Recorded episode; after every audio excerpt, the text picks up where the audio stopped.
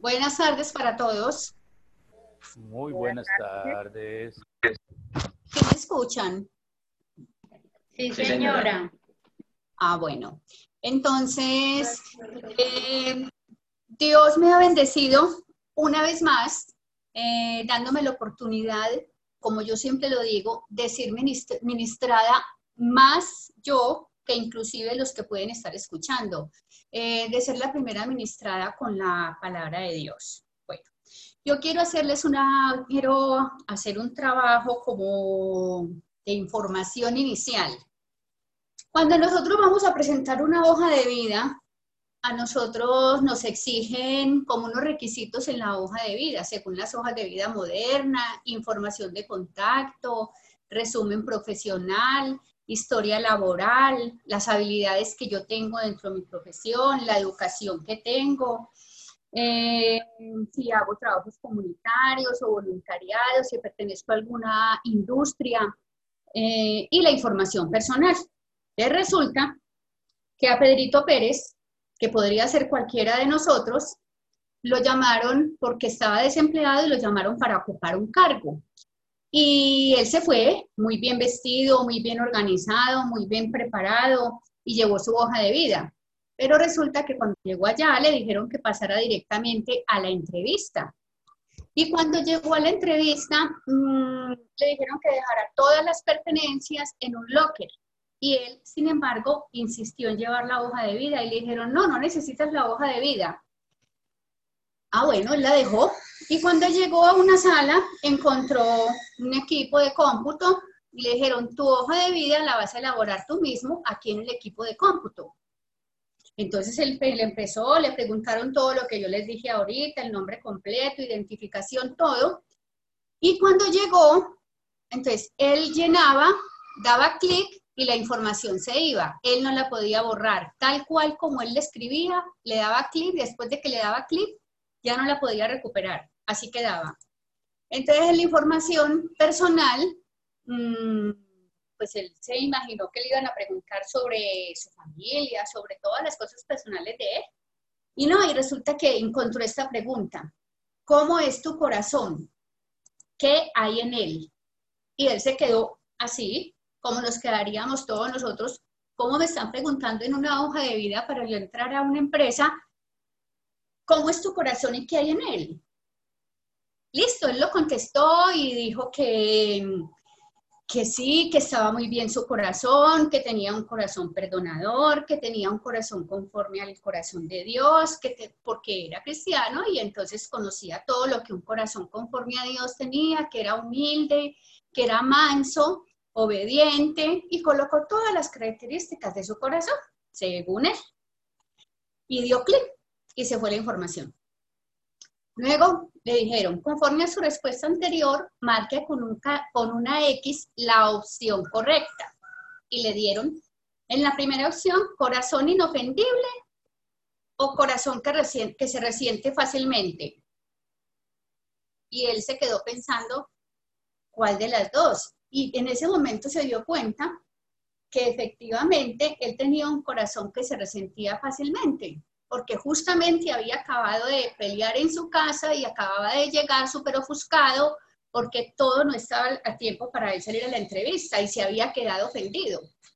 En la siguiente tuvo que marcar, era o decir una mentira y decir que era inofendible o decir que se resentía fácilmente.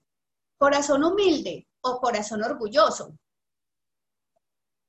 Y él se quedó pensando cuál de las dos. El caso es que para seguir el cuento, era la otra opción, corazón manso, corazón rebelde, corazón sencillo, corazón altivo, corazón perdonador, corazón rencoroso. Y él tenía que marcar con una X, cualquiera de esas, pero él ya había dado una respuesta anteriormente.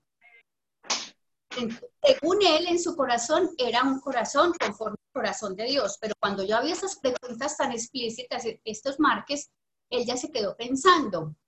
Y lo que hizo fue que no podía seguir la entrevista. Y se paró y se fue, pese a que necesitaba totalmente su trabajo, porque estaba desempleado hacía mucho tiempo y se fue, y se fue para su casa a inspeccionar su corazón. y ver realmente cómo tenía su corazón. Mi pregunta es, eh, hoy, ¿cómo podemos que miramos nuestro corazón si nos llamaran a una entrevista y tuviéramos que llevar esa hoja de vida y entregarla? ¿Qué respuesta estaríamos colocando cuando nos dijeran que marquemos con una X la opción correcta conforme a nuestro corazón? Pues esa es una pregunta que cada uno de nosotros debe de responder. ¿Qué tipo de corazón tenemos? Vamos a ver hoy eh, si tenemos un corazón conforme al corazón de Dios o un corazón en oposición al corazón de Dios. Y para eso tengo dos, dos personajes de la Biblia que son diametralmente opuestos. Y tenemos a Saúl y al rey David, al rey Saúl y al rey David. Ambos fueron elegidos por Dios, pero hay que mirar cómo fue la elección de, de Saúl. El pueblo de Dios Samuel ya estaba muy anciano y los filisteos estaban amenazando constantemente al pueblo de Israel. Y le exigieron a Samuel que querían tener un rey como todos los demás, como todos los demás eh, reinados y como todas las demás naciones que habían a su alrededor, un rey fuerte, que los defendiera, que los supiera representar. Entonces se eligió a Saúl como rey. Y el Señor eh, eligió a Saúl. En primera de Samuel 9 eh, resulta que Saúl era hijo de un hombre sencillo, como lo fue David también. No era de linaje de reyes en ese momento, no era hijo de un rey, era hijo de hombres sencillos, hombres, con, hombres de Dios, pero sencillos. Y el papá de, de Saúl lo envió a, que, a Saúl a que enviara, a que buscara unas ovejas que se habían, unas asnas que se habían perdido, y él se fue y buscó y buscó y no las pudo encontrar. Obedeció, o sea, en ese momento Saúl tenía un corazón obediente, porque tuvo que ir por muchos caminos a buscar esas asnas. Posteriormente llegó a un pueblo y entonces le dijeron que había allí un profeta y que pronto el profeta le podía decir, le dijo el siervo de él que pronto le podía decir. Y buscaron al profeta Samuel. Y en primera de Samuel 9, 15, el día antes de que, de que Saúl viniese donde Samuel, Jehová le reveló al oído a Samuel lo siguiente en el 16. Mañana, a esta misma hora, yo enviaré a ti un varón de la tierra de Benjamín, al cual ungirás por príncipe sobre mi pueblo Israel y salvará mi pueblo de mano de los filisteos, porque yo he mirado a mi pueblo por cuanto su clamor ha llegado hasta mí. Y efectivamente se encontraron, hablaron, Samuel le tenía preparado un banquete y Saúl era pues como aterrado que por qué, si él no, tenía, no era tan importante. Y en primera Samuel 10.1 vemos que ya Samuel toma el aceite y unge a David, eh, perdón, a Saúl como rey.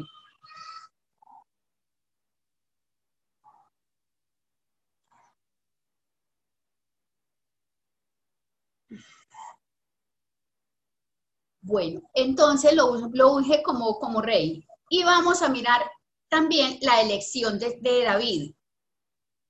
En primera de Samuel 16, 6, en primera de Samuel 16, Jehová le dice a, a Samuel que él ya ha desechado a Saúl y que vaya y unja al nuevo que ha elegido, que es un hombre conforme a su corazón. Entonces lo manda y en 1 Samuel 16, eh, ya Samuel se reúne con Isaí, el papá de David, y, ve, y le presentan todos los hijos.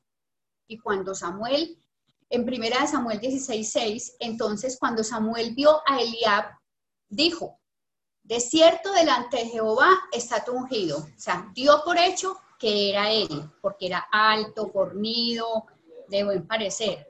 Pero en el 7, Jehová le contesta, no mires a su parecer, ni a lo grande de su estatura, porque yo lo desecho, porque Jehová no mira lo que mira el hombre, pues el hombre mira delante de lo de sus ojos, pero Jehová mira el corazón. Y le presentaron todos los demás. Y ninguno, ninguno era, hasta que mandaron llamar, dijo, no tienes otro hijo. Más adelante vemos que dice, no tienes otro hijo. Entonces eh, dijo, sí, tengo el menor, que está David, que está cuidando las ovejas. Entonces ve con, por él, porque hasta que no venga, yo no eh, me sentaría a la mesa. Finalmente lo mandan llamar y el, cuando lo tiene presente, entonces dice, le dice Jehová a Samuel, este es el que yo elegí, úngelo, y lo unge. Y eso se queda así y ya. Terminen ahí. Esos son los, dos, los dos ungimientos de rey, el de Saúl y el de David. Ahora vamos a mirar.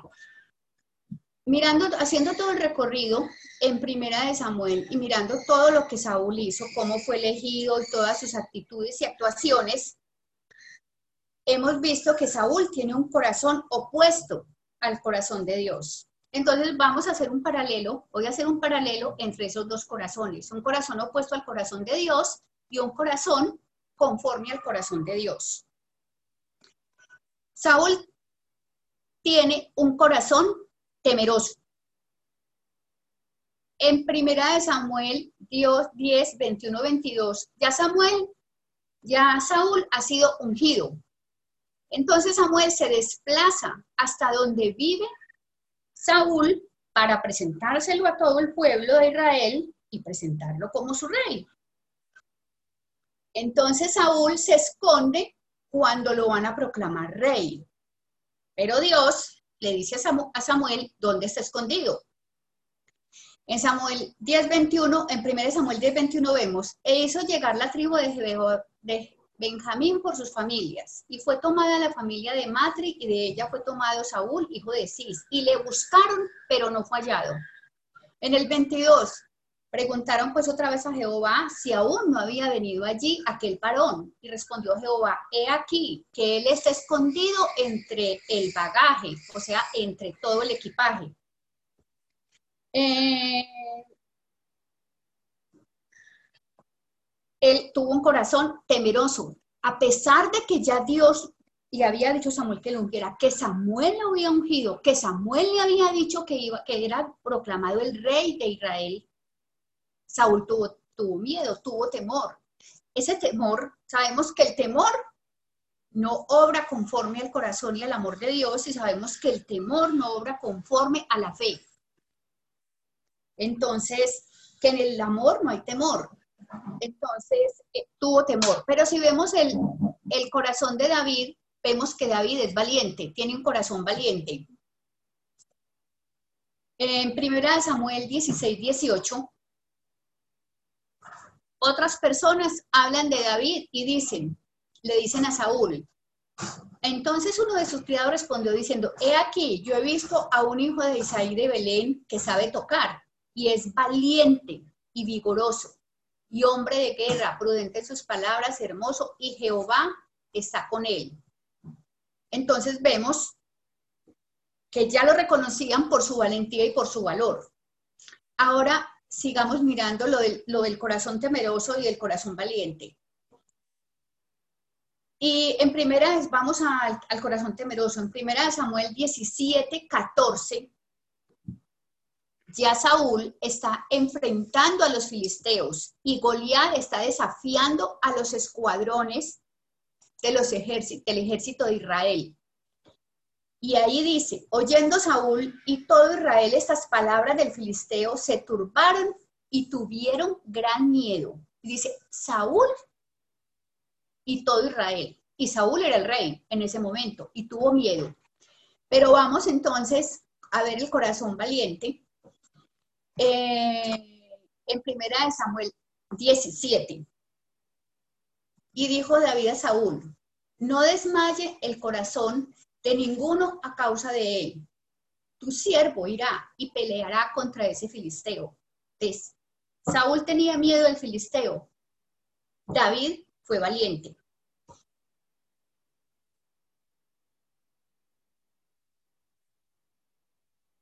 Samuel también, Saúl también le dijo, perdón, David le dijo a Samuel, eh, perdón, a Saúl, cuando yo estaba cuidando las ovejas de mi padre, si un león venía o un oso venía y las atacaba, yo lo perseguía y se las quitaba. Y si él se enfrentaba contra mí,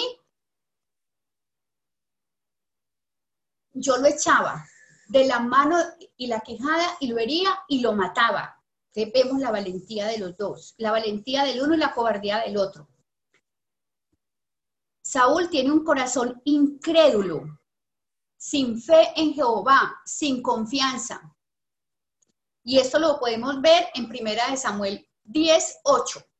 Quiero que, que lo busquen. Este es un mandato que Samuel le dio a Saúl después de que lo ungió como rey.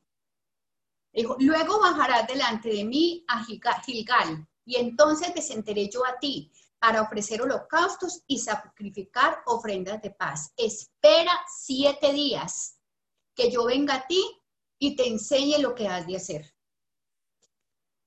Eh, Saúl lo único que tenía que hacer era obedecer y salir. ¿Por qué tenía que obedecer? Porque los filisteos los, estaban atacando, estaban preparándose, estaban formando el ejército y reuniendo gran gente. Pero él tenía mucha ansiedad y dudaba realmente de lo que estaba pasando. Entonces, tuvo, eh, tuvo una actitud de en su corazón frente a esas circunstancias y presiones y en primera de Samuel 13:8, cuando ya se vio, cuando vio que los, los filisteos tenían todo preparado para atacarlos y ya habían pasado los siete días, estaba cumpliéndose el último día y Samuel no había llegado para ofrecer el holocausto y Samuel no había llegado para ofrecer la ofrenda de paz y Samuel no había llegado para orar y pedir el favor de Dios para poder vencer en la batalla, entonces dice que, que el pueblo desertaba, que la gente se iba, que Saúl estaba quedando solo y él tuvo temor. Entonces, ¿qué hizo Saúl? En vez de esperar a Samuel, dijo en el 9, en 1 Samuel 13, 9, entonces dijo Saúl, traedme holocausto y ofrendas de paz. Y ofreció él el holocausto. Él no lo podía hacer él no podía ofrecer ese holocausto porque él no era sacerdote. Eso estaba designado única y exclusivamente para los sacerdotes. Él tuvo un corazón ansioso frente a las circunstancias y las presiones. No creyó lo que David le dijo. No creyó en la palabra de Dios. No creyó en que Jehová le daría la victoria conforme lo había dicho.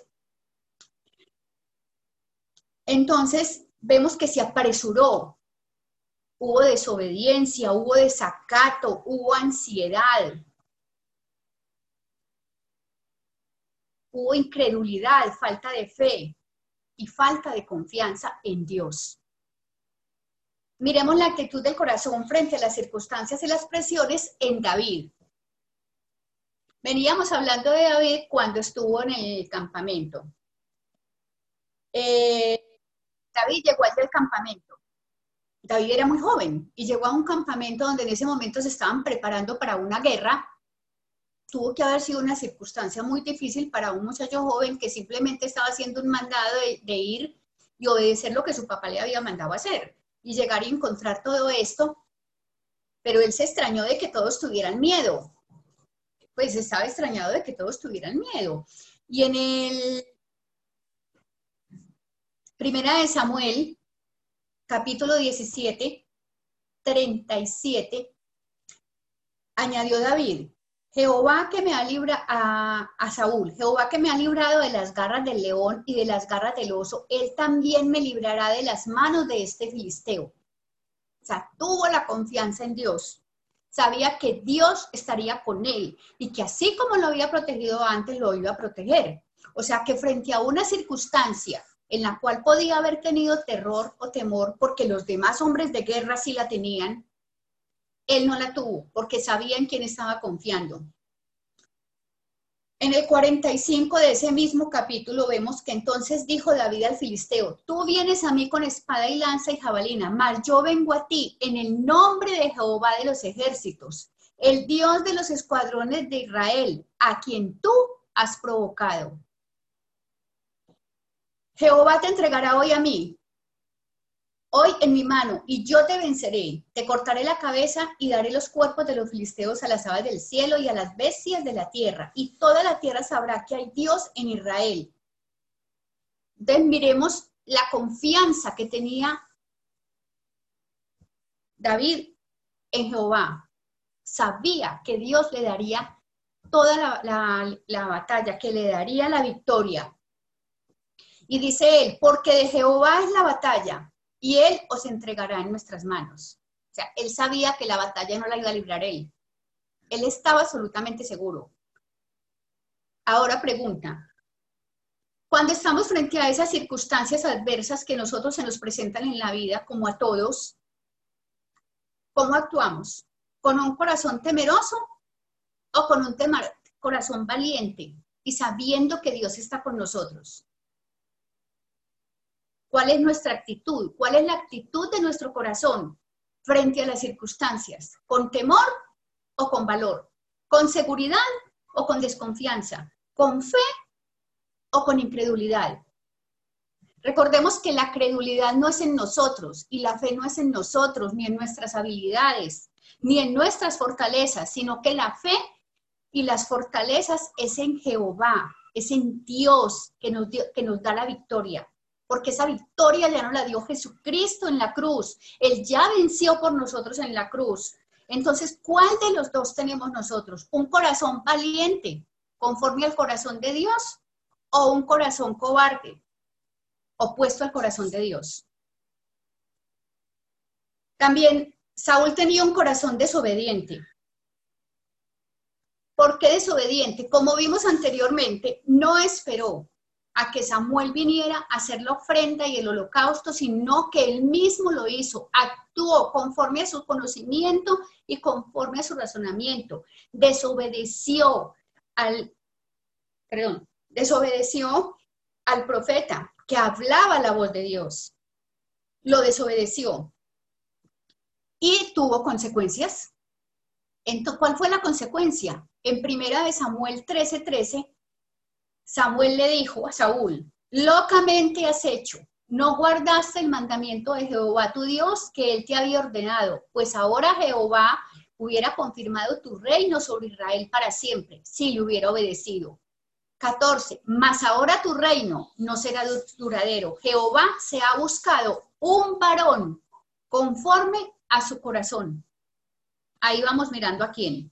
Al cual Jehová ha designado para que sea príncipe sobre su pueblo, por cuanto tú no has guardado lo que Jehová te mandó. desobedeció, no guardó lo que Jehová le mandó, no hizo la voluntad de Dios. Miremos a, Saúl, Saúl eh, perdón, a David, un corazón obediente. Vemos que el papá de David eh, envió al campamento donde estaba la batalla a David para que llevara víveres a sus hermanos y adicionalmente averiguara cómo estaban sus hermanos. Eh, otro muchacho hubiera, le hubiera dado temor y no hubiera ido porque era plena batalla, pero él no, él fue, obedeció. Y cuando él fue allí a obedecer, en esa obediencia a su padre, ahí inició, dio inicio el cumplimiento de la unción que le habían hecho como rey de Israel. ahí inició el llamado de Dios. Ahí empezó a caminar ese llamado de Dios y la obediencia de David. Eh, ¿Cuál fue la consecuencia de esa obediencia a su padre? Que inició ese llamado en ese momento empezó a dar los pasos hacia ese reinado para el cual lo habían ungido.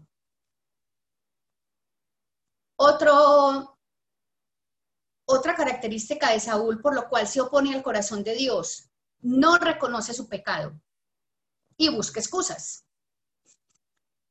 Continuamos con la historia de que desobedeció con el holocausto.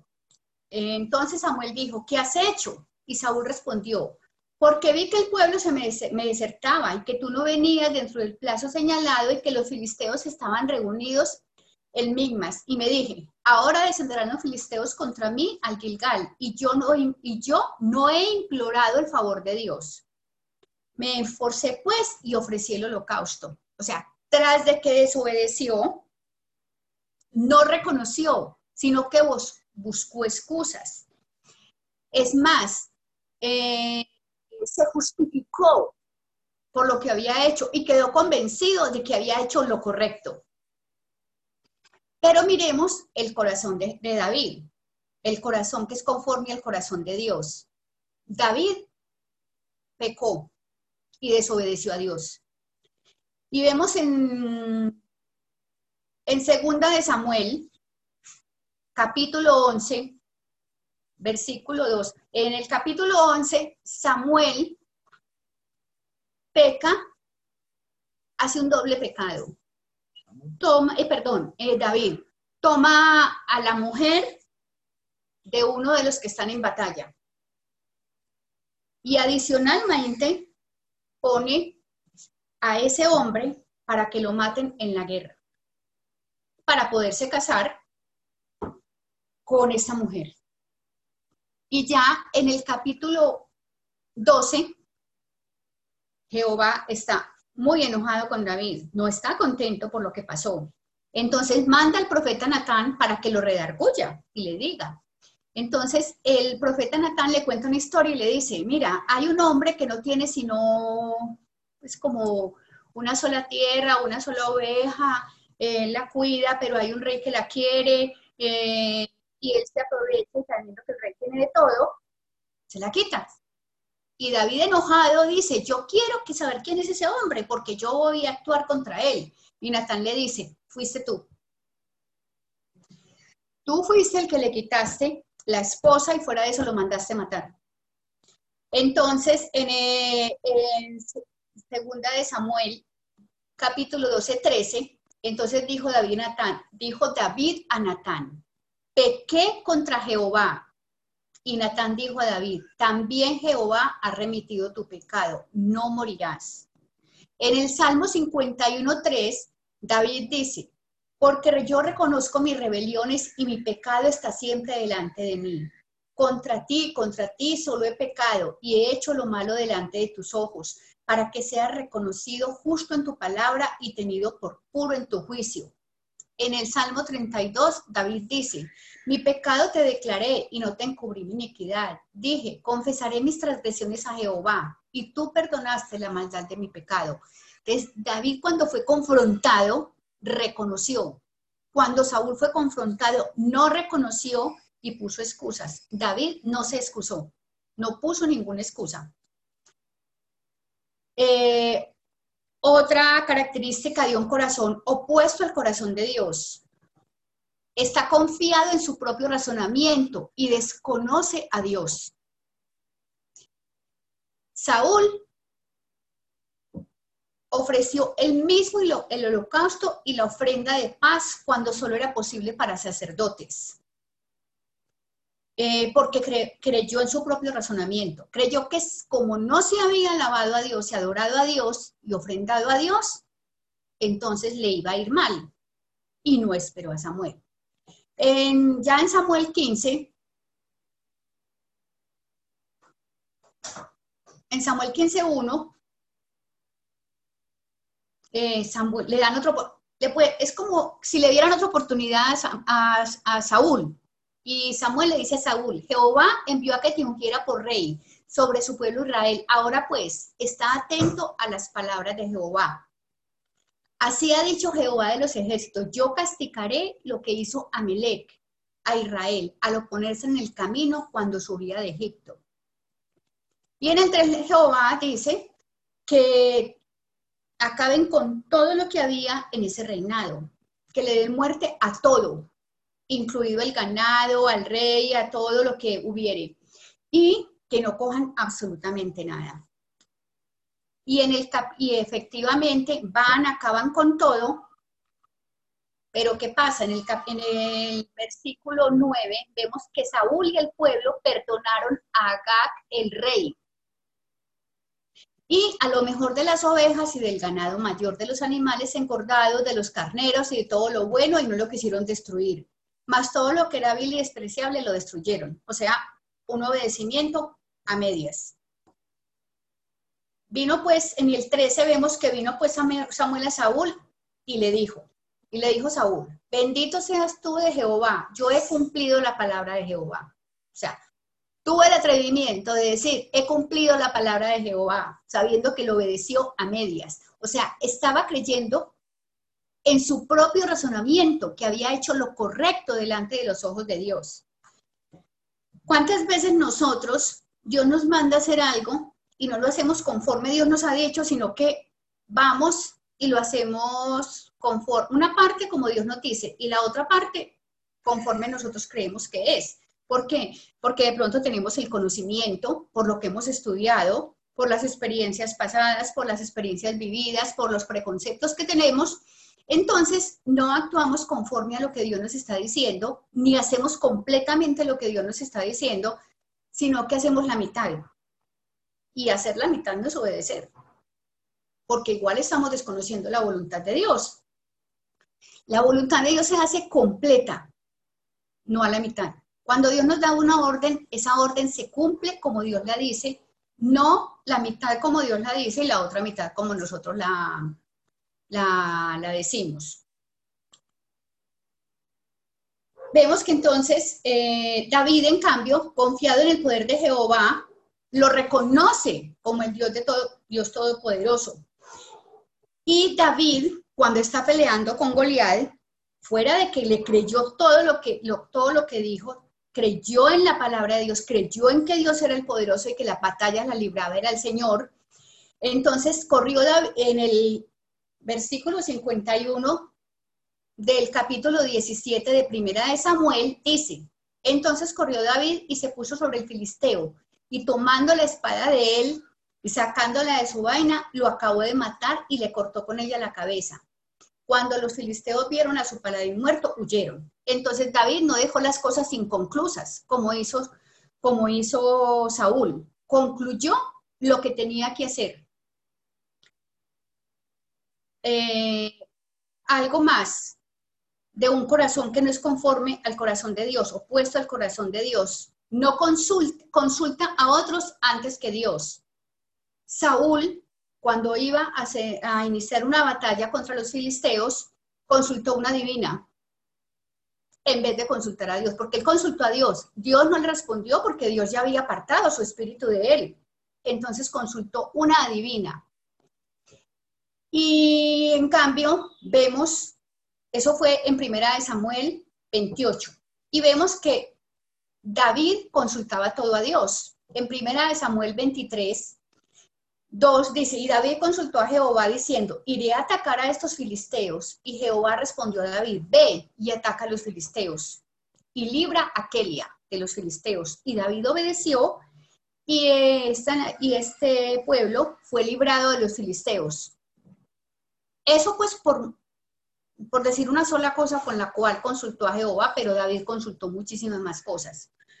Eh, el corazón de una persona que no está, que es opuesta a Dios, es un corazón envidioso. Samuel, eh, perdón, Saúl empezó a tenerle envidia a David. Cuando regresaron de matar a, a Goliat y empezaron en primera de Samuel 18:7, cantaban las mujeres que danzaban y decían, Saúl hirió a sus miles y David a sus diez miles. David se enojó en, eh, perdón, Saúl se enojó en gran manera contra David. Y a partir de ahí comenzó una envidia y un enojo contra él que nunca se le quitó, jamás se le quitó. Y eso lo llevó a entablar una guerra, perseguir a David hasta querer matarlo. Inclusive atacó a su propio hijo porque estaba defendiendo a David. Eso lo llevó y envenenó su corazón y hasta que murió, murió con su corazón envenenado por esa envidia que tenía contra David, porque no estaba haciendo lo correcto delante de Dios, porque Saúl ya tenía un corazón opuesto al corazón de Dios y adicionalmente se llenó de envidia. En cambio, ve un corazón de envidia y de rencor. En cambio, vemos un corazón perdonador y que honra como el de David, que es un corazón conforme a Dios. En 1 Samuel 24, eh, eh, David le perdona dos veces la vida a David, a Saúl. Tuvo la oportunidad de matarlo dos veces, una en una cueva cuando Saúl entró y todo estaba oscuro y David cortó un pedacito del manto para mostrar que había tenido la oportunidad de matarlo y que no lo mató, porque él no tocaría al ungido de Jehová. Pero eh, en David pasó algo, cuando él tocó, cuando él arrancó ese pedacito del manto desde Saúl, él quedó como preocupado por lo que había hecho, porque sintió como que lo había deshonrado, pero sin embargo no atentó contra su vida. Luego, posteriormente, David pudo entrar al campamento de Saúl y Saúl estaba dormido y tampoco atentó contra su vida y le dijo que no había atentado contra su vida.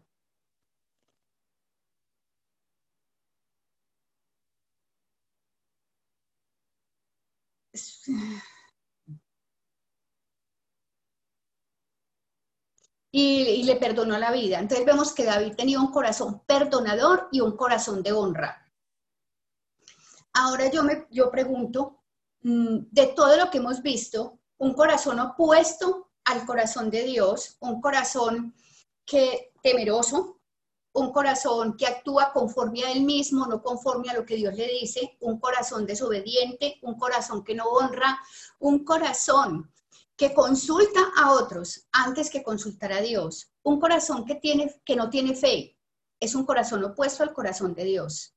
Pero vemos un corazón en David, un corazón conforme al corazón de Dios, que es un corazón que obedece, cree fielmente en lo que la palabra de Dios dice, en lo que Dios le dice, consulta a Dios en todos sus actuales y cuando es redarguido, cuando lo llaman y lo confrontan, reconoce su pecado, se arrepiente de corazón y continúa creyendo en Dios. Un corazón como el de David, que es conforme al corazón de Dios, es un corazón perdonador, un corazón que honra y perdona. Es un corazón que siempre exalta todas las bondades y características de Dios y es un corazón que no se da la importancia y es un corazón que no se atribuye las victorias, sino que le da toda la honra a Dios en todo momento. Entonces, pregunto, viendo todo esto, cómo hubiéramos respondido la hoja de vida que teníamos. La hoja de vida donde nos dicen si tenemos un corazón inofendible, un corazón que se resiente fácilmente, o un corazón humilde, o un corazón orgulloso, o un corazón manso, o un corazón rebelde. ¿Qué pasaría si nos hicieran todas estas preguntas en la, encuesta? ¿Cómo sería, ¿Cómo sería nuestra respuesta? Pues nosotros tenemos un Dios poderoso y maravilloso. Tenemos a Jesucristo que fue el que venció por nosotros en la cruz. Y nosotros podemos pedir espíritu de sabiduría y de revelación en el conocimiento suyo. Dios derramó, en Romanos 5:5 dice que Dios derramó en nuestro corazón su amor por el Espíritu Santo de Dios que nos fue dado entonces, por esa razón, nosotros podemos tener un corazón conforme al corazón de Dios. Y también nosotros tenemos, Dios no nos dio un espíritu de cobardía, sino de poder, de amor y de dominio propio, para que no tengamos temor. Dios también nos dio un corazón para seguir el ejemplo de Jesucristo. Conforme el corazón de Jesucristo es que nosotros debemos actuar, porque el corazón de Jesucristo fue un corazón obediente, un corazón obediente hasta la muerte, porque dio su vida por nosotros, obedeció a su Padre y entregó todo por nosotros.